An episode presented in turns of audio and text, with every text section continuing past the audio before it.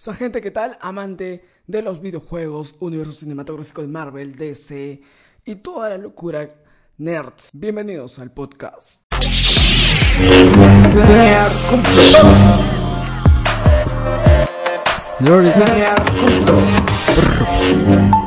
Para los que me escuchen o ven por primera vez, yo soy Derry McFly, creador de esta locura Nerd con Flow. Hoy vamos a hablar de uno de los personajes favoritos creo de todos, pero vamos a hablar específicamente de la cinta de Sam Raimi allá por el 2002. Antes quiero anunciar de que ya están las vacunas, toda la generación de cómplices al rescate y la generación del Spidey de Tobey Maguire ya pueden ir a vacunarse. Aquí en Pior todavía no está, pero ya pronto me podré clean inyectar el 5G. Recuerdo yo que tenía 7 años y mi viejo fue a la casa y me llevó a ver la cinta de Spider-Man, clásica película de Tobey Maguire, por allá en el año 2002 y yo plan me moría, o sea, ya había visto el tráiler en Cine Escape por ese entonces porque no teníamos YouTube. Todos los trailers los teníamos que ver obligados por Cine Escape con Brunito Pinasco. Anteriormente en el podcast había comentado que mi abuelo influyó mucho en el tema audiovisual, pero mi viejo también. Mi viejo es, mira muchas películas y me llevó a ver Spider-Man porque sabía y él también le gusta Spider-Man. Tenía 7 años y verlo en pantalla grande a un, a un chico que trepa paredes y vuela y tiene un traje super cool, pues me marcó obviamente. Repito, tenía 7 años, estaba en segundo de primaria más o menos. Y con mis amigos era un furor de hablar de Spider-Man porque en ese año también solía ver Spider-Man pero en dibujos animados de los noventas. Recuerdo yo que lo pasaban por el canal 9 ATV. Y también, o sea, era súper fan de Spider-Man. De hecho, le voy a dedicar un podcast especial del Spider-Man de los dibujos de los noventas, porque es muy, muy baja. Hablando de este Spider-Man que literalmente va a iniciar, ¿no? O sea, este Spider-Man inicia el multiverso, espero yo, de lo que vamos a ver en la cinta de este año en diciembre con No Way Home. De hecho, es una de mis cintas que, obviamente, obligado, si, la, si hago un zapping y la encuentro en, la tele, pues me quedo pegado, ¿ya? O sea, no, no, no cambio otra película, la termino. Es una de mis cintas favoritas. Bueno, de la trilogía me gusta más la 2, que también hay un podcast especial. Pero esta cinta lo tiene todo, o sea, es una de las es una de las películas de todos los Spider-Mans, de todas las versiones que han salido, que uno, que la música, que el soundtrack marcó muchísimo. O sea, escuchamos el soundtrack que el compositor es Danny Elfman. Dato curioso que Danny Elfman es el compositor también del icónico tema de Los Simpson. Pues en Spider-Man todos los soundtracks identificamos muy bien en cada escena el sentimiento de Peter Parker, a lo que eh, en The Amazing Spider-Man con Andrew Garfield no hay un soundtrack marcado. En la de Tom Holland tampoco siento un, soundtrack definido para Peter Parker y Spider-Man, lo cual me asombra. Otro dato curioso que hay un tráiler que evidentemente no pudo salir por el atentado que hubo en las Torres Gemelas. El tráiler se ve que eh, hay una telaraña entre las dos Torres Gemelas y eh, al medio está atrapado un helicóptero.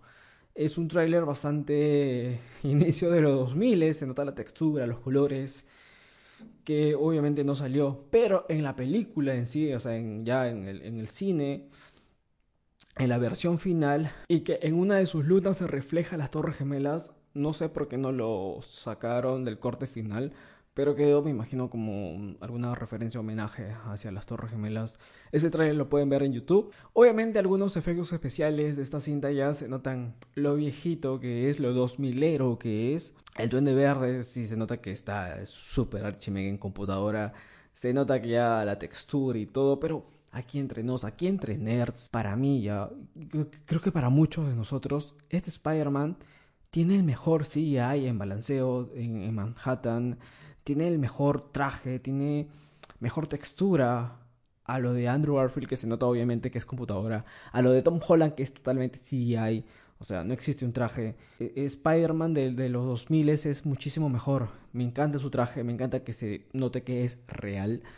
Eh, no entiendo cómo, siendo tan viejita, la el CGI tecnología no haya envejecido mucho. O sea, otro personaje como el Duende Verde sí se nota ya, pero en Spider-Man no. Obviamente que el villano de esta cinta, el Duende Verde, quien va a regresar en No Way Home, obviamente, William Dafoe, porque sí es la, la risa por la carcajada del Duende Verde. O sea, actorazo, ya él puede ser de todo, ya la verdad, él puede ser eh, el Octopus, puede ser Electro, o sea, es eh, un actorazo, es un actorazo. Me encanta William Dafoe, lo hemos visto en, Aquaman también, lo hemos visto que ha sido Jesucristo, o sea, es un actorazo. Me encanta. El Duende Verde marcó muchísimo. Es un, un villano bastante fuerte en Spider-Man. Hay una pelea en el tercer acto alucinante. O sea, nunca había visto una cinta y una pelea así. ¿ya? Eh, eh, lo reflejaron un poquito como que referencias, ¿saben dónde? En Spider-Man de Tom Holland, cuando pelea con el, con el buitre.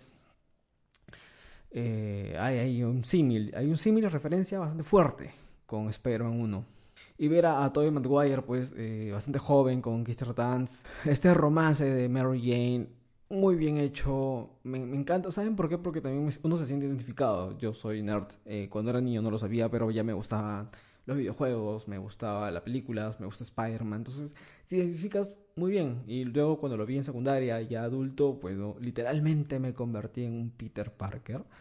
Eh, porque foteo, soy nerd, introvertido, tímido. Entonces, literalmente soy un Peter Parker, obviamente sin poderes. Y para mí creo que, que Tobey Maguire marca muy bien como, como un Peter Parker. Siento que se apegaron mucho también a la serie noventera. Kirsten Dunst como Mary Jane, o sea, súper, súper bien.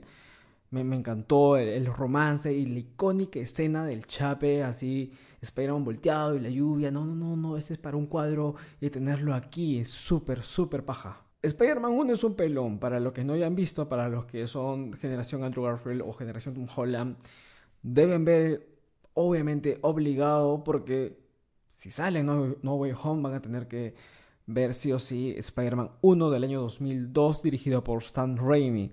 Stan Raimi hizo una trilogía impecable. La tercera, para muchos de repente no es tan buena, pero yo recuerdo muy bien que incluso me compré el DVD y la repetía un millón de veces cada sábado o, cada viernes, creo después del colegio, lo ponía y, lo veías un millón de veces ya porque me encanta el bailecito, me encanta eh, cómo este Peter Parker es totalmente diferente a cómo inició en esta pela del año 2002.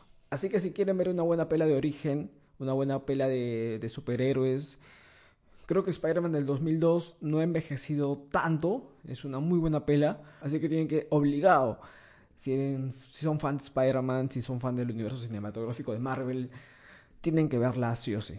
El podcast de hoy ha tratado solamente de Spider-Man 1, va a haber un podcast también del 2 con Doctor Octopus, del 3 con Venom, el hombre de arena y el Duende Verde Jr. Y luego también hablaremos de Andrew Garfield, Tom Holland y hasta que se estrene No Way Home, porque eso va a ser un pelón, va a ser un peliculón. Espero que estén ahí Toby, Andrew y se vean y los tres ahí. Va a estar súper chévere. Espero que sí, porque si no, esa pela, decepción total mundial. Y hasta aquí el podcast de Nerd Flow. Espero les haya gustado. Coméntenme qué tal les parece como actor Toby Maguire, qué tal les parece la película eh, del año 2002 de San Raimi. Compartan el vídeo para que más nerds puedan escuchar o verme. Recuerden que también estamos en Spotify, Facebook, YouTube y por Instagram también. Conmigo hasta un futuro video. Que la fuerza los acompañe. Todo buenas vibras y nos vemos hasta un futuro podcast. Chau.